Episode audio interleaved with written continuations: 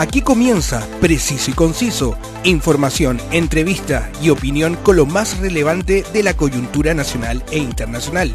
Conduce Roberto del Campo Valdés. Preciso y Conciso, una mirada diferente.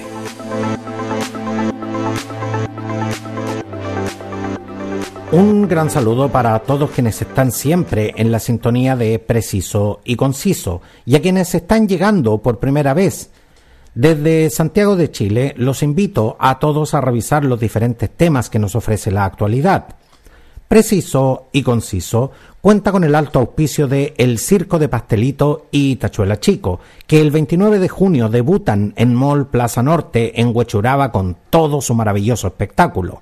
Y también puedo llegar a todos ustedes gracias a la agencia de viajes y turismo More Tour, que te muestran las maravillas del norte de Chile con el mejor servicio y lo mejor de todo, con precios al alcance de tu bolsillo. Visítalos en www.mortour.cl. La actualidad tiene muchas miradas, pero solo una realidad. Escuchas Preciso y Conciso con Roberto del Campo Valdés. El viernes 9 de junio, la noticia que los cuatro hermanos perdidos durante 40 días en la selva colombiana habían sido encontrados con vida fue la noticia que muchos de nosotros calificamos de milagro. Esto porque lamentablemente muchas de estas noticias no siempre tienen finales felices e incluso muchas de ellas ni siquiera tienen un final al no poder nunca encontrar a las personas que se buscan. Casos de desapariciones en la historia tenemos para hacer varias ediciones de Preciso y Conciso. Les cuento que a la fecha ya voy a cumplir 51 años y crecí escuchando la historia del accidente del vuelo 571 de la Fuerza Aérea Uruguaya, donde viajaban los jugadores del equipo de rugby All Christian Club, junto con familiares y otras personas, y que el 23 de diciembre de 1972, el año en que yo nací de hecho, 72 días después del accidente, se rescató al último de los 16 sobrevivientes que habían quedado en el fuselaje de esta aeronave. Esta historia dio origen a libros y recreaciones cinematográficas de lo que conocemos hasta el día de hoy como el milagro de los Andes. Cuando conocí la noticia del hallazgo de los cuatro hermanitos, Leslie, de 13 años, cuya edad es la de mi hija menor, Soleini, de tan solo 9 años, Tien, de 4 años, y Christine, una bebé que cumplió un año en estos días en que estuvo desaparecida, en un entorno donde yo creo que de tocarme a mí no hubiese sobrevivido siquiera un día. Se me vino inmediatamente a la mente llamar a esta historia como el milagro de la selva colombiana. Los niños fueron encontrados en buen estado de salud en una selva amazónica, donde habitan predadores como jaguares, serpientes y donde también existe una amplia diversidad de plantas venenosas, además de los peligros delictivos con los que cuenta este territorio. Mientras me dirijo a todos ustedes, estos niños ya se encuentran en el Hospital Militar de Bogotá, donde se están recuperando. Espero no solo que se recuperen pronto de su salud física, sino que también de su salud emocional, porque una experiencia tan brutal y extrema como esta seguro que los acompañará emocionalmente por toda la vida. ¿Cuál es el contexto de esta historia? Quiénes son estos niños y cómo terminaron siendo parte de un accidente aéreo que les hizo ser protagonistas de una historia que permanecerá en el inconsciente colectivo de generaciones? Lo primero que debemos conocer es que tres de los hermanos son niñas. Leslie, Soleini y la bebé Christine Neriman. El único varón de este grupo es Tien Noriel, de tan solo cuatro años. Ellos pertenecen al pueblo indígena Huitoto. Los Huitoto están ampliamente familiarizados con la Amazonía colombiana y peruana, cuyo territorio originario se encontraba en la parte media del río Caquetá y sus afluentes, y la zona selvática que va hasta el río Putumayo. El 1 de mayo, la avioneta en la que viajaban con tres adultos, entre ellos su madre, el piloto dio aviso a la torre de control de un fallo de motor antes de perder altura de forma brusca, momento en el que trató de amerizar en el río Apaporis, pero se quedó sin capacidad de vuelo y se estrelló contra unos árboles. Diecisiete días después, rastreadores indígenas encontraron el avión siniestrado, Dentro estaban los cadáveres de los tres adultos, pero no había rastro de los niños. En ese instante, el mismísimo presidente colombiano Gustavo Petro dispuso un gran dispositivo militar en cooperación con comunidades indígenas. 112 militares de las fuerzas especiales y 72 indígenas se dedicaron día y noche a tratar de dar con ellos con la esperanza de encontrarlos con vida.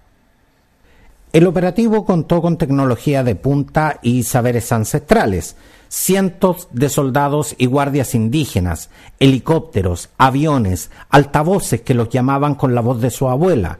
Los rescatistas recorrieron 2.500 kilómetros de lo que denominaron un espacio concreto de búsqueda.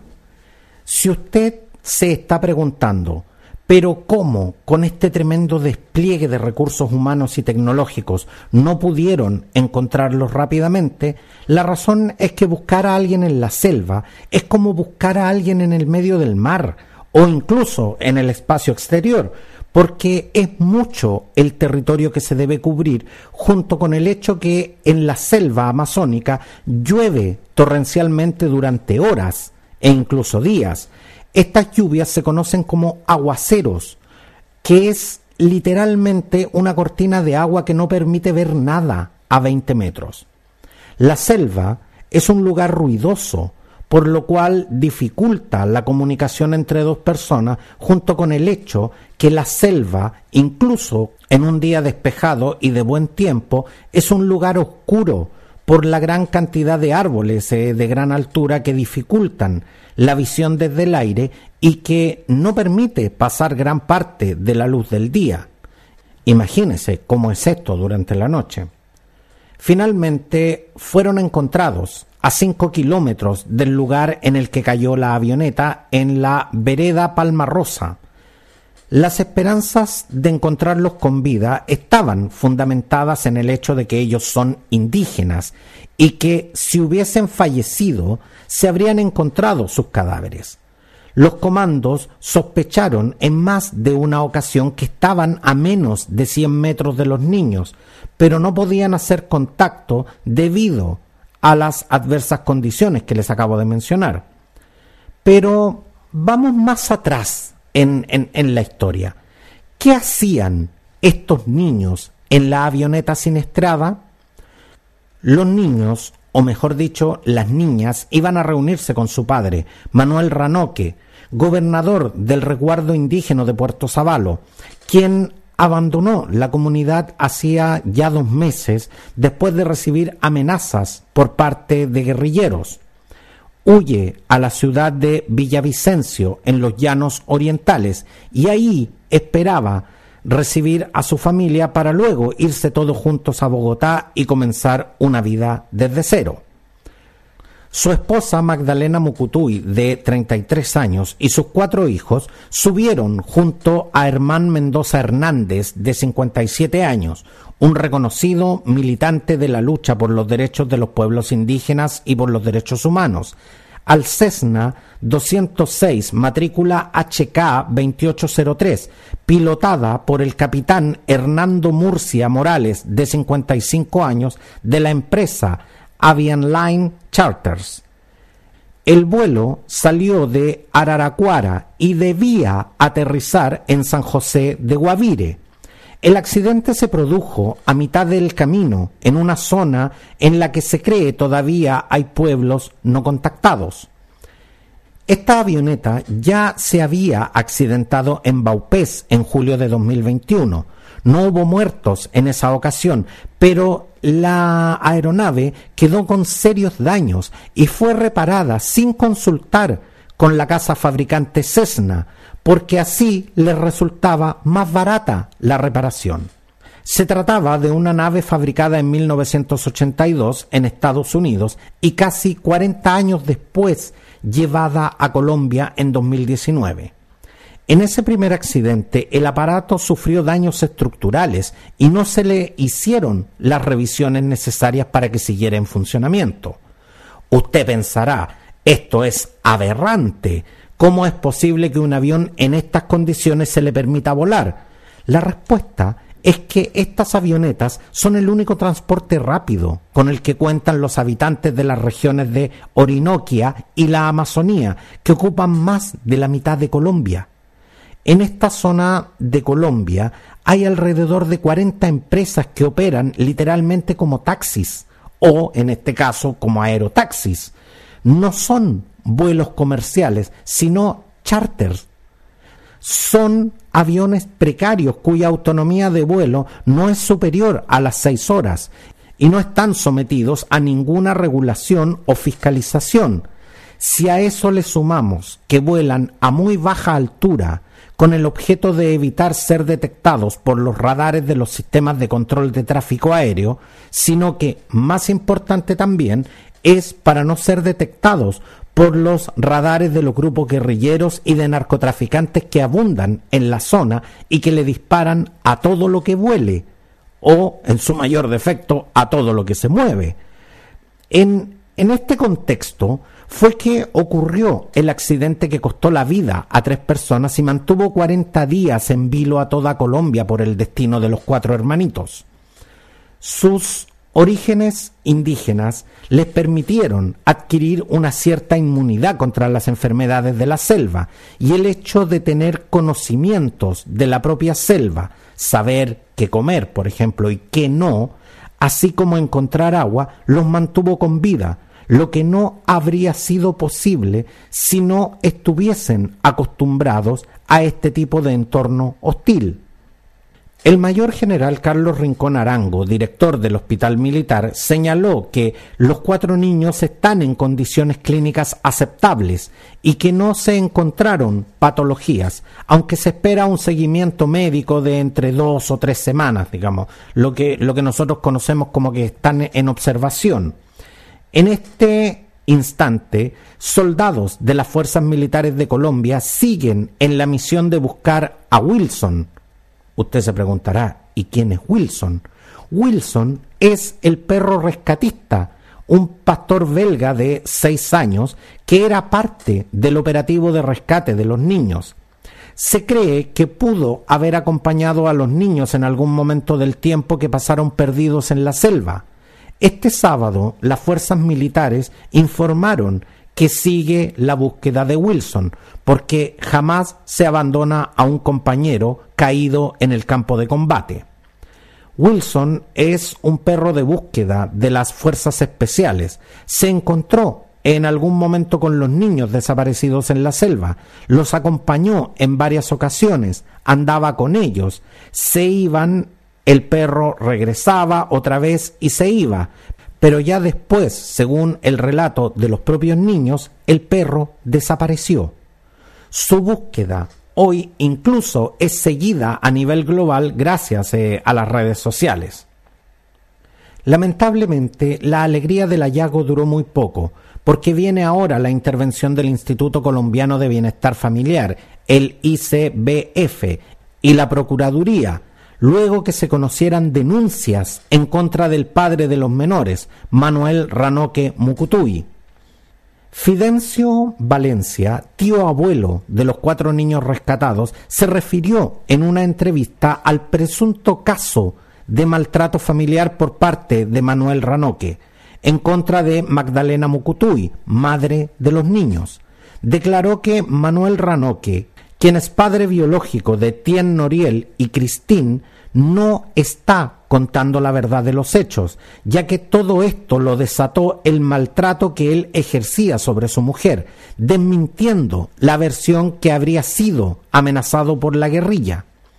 Según la explicación del tío abuelo, Ranoque estuvo con otra mujer mientras vivía con Magdalena, Mientras él se vino a Bogotá, él se llevó a otra mujer para vivir con él. O sea, él quería tener dos mujeres. Una noche, según relata el tío abuelo, el padre de los niños menores llevó a la mujer donde Magdalena, donde su esposa. Ella se agarró a pelear con esa mujer, él también le pegó a ella. Los niños huyeron al monte donde estuvieron perdidos aproximadamente durante tres días. El tío abuelo reiteró que Ranoque tenía que contar la verdad o de lo contrario se van a la parte jurídica. Yo sí lo demando, señaló, porque por culpa de él yo perdí a mi sobrina. Él la maltrataba y fumaba marihuana delante de los niños. Yo no estoy peleando por los hijos. Si quería a los hijos, ¿por qué se puso a hacer tanta fechoría? Si él como papá no pudo sostener el hogar, él le echó mucha mentira. Según los antecedentes, eh, eh, señalan de que Ranoque incluso sufría ataques de violencia cada vez que fumaba marihuana.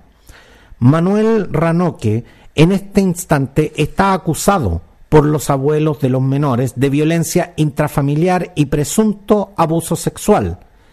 De hecho, se investiga la versión que Leslie, la mayor de los cuatro hermanitos, que una vez que se presentó el accidente en el avión, se ocultó en la selva para impedir su rescate y el de sus hermanos, y que se movía cada cierto tiempo cuando las fuerzas militares y la Guardia Indígena estaban cerca.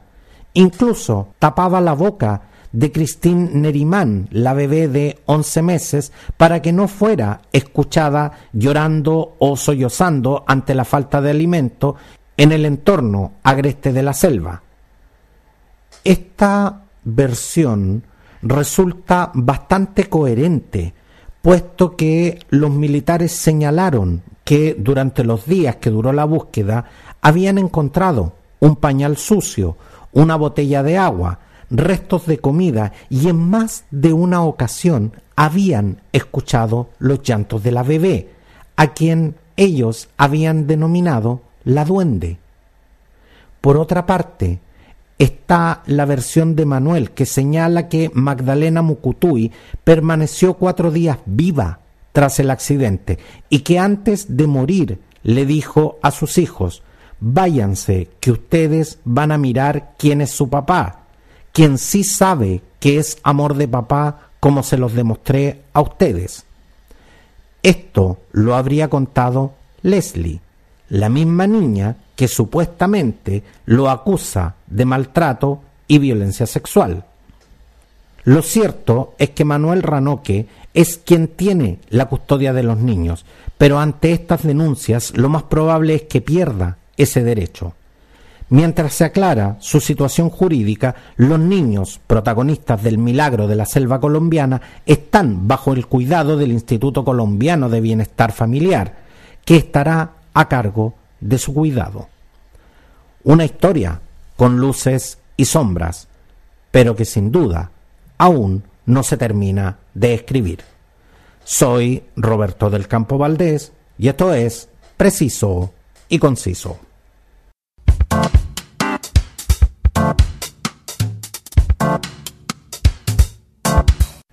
Esta y todas las ediciones de Preciso y Conciso están disponibles en las más importantes plataformas de audio. Escoge tu preferida y suscríbete para que no te pierdas ninguna de ellas. Si llegaste a este punto de este audio es porque sin duda encontraste interesante este contenido. Si te gustó lo que escuchaste, compártelo en tus redes sociales y coméntaselo a todos tus conocidos. Suscríbete y califícame en Spotify o en la plataforma que me estás escuchando. Únete a mis redes sociales para conocerte y conocer tu opinión. Búscame como preciso y conciso. Muchas gracias eh, por acompañarme. Un abrazo y nos vemos. Quedaste bien informado con los temas del momento. Preciso y conciso. Una amplia mirada que te invita a ser parte del hoy y el mañana preciso y conciso, una mirada diferente.